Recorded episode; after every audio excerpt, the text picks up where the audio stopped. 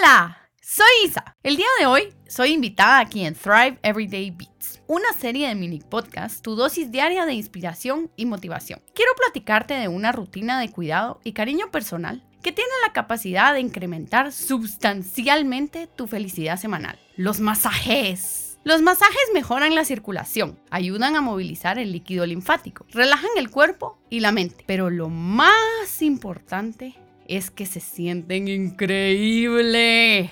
Sin mencionar el bienestar y la felicidad que se experimenta al salir de uno. Es como ir a dar un paseo por las nubes y luego ser colocado suavemente como una pluma de ángel sobre la tierra. En su libro El Club de las 5 de la mañana, Robin Sharma tiene la audacidad de sugerir que todos deberíamos tener una práctica semanal de dos masajes de 90 minutos. ¡Wow!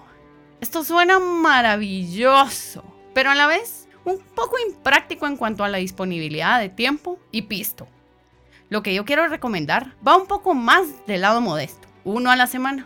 Y como en Guatemala los masajes tradicionales son de 50 o 60 minutos, personalmente eso es lo que me hago yo. Un tip que me es muy útil es comprarlos en paquete. Cierto, la inversión inicial es un poco más elevada, pero en todos los casos el costo por masaje mejora sustancialmente. Luego, encontrar un espacio en tu agenda en el que te puedas dar ese regalo de tiempo y paz para ti, una vez a la semana o cada 15 pues. Encuentra lo que mejor te funciona. Puede ser un poco difícil encontrar la logística al principio, pero si logras coordinar un espacito para esa cita importantísima en tu calendario. Te puedo garantizar que después de un par de sesiones no será algo que te quieres perder. Si definitivamente no logras invertir el tiempo o dinero para empezar, encuentra otras soluciones para iniciar la práctica de todas formas. Pareja, amigos, familiares.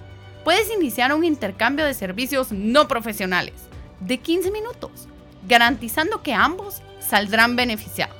En este intercambio particular, podemos agregar el beneficio de la oxitocina que se generará al saber que le estás haciendo un bien a un ser querido. En internet pueden buscar videos de cómo hacer masajes para cada uno o incluso puedes buscar cómo hacerte uno a ti mismo. Te invito a probar este tip.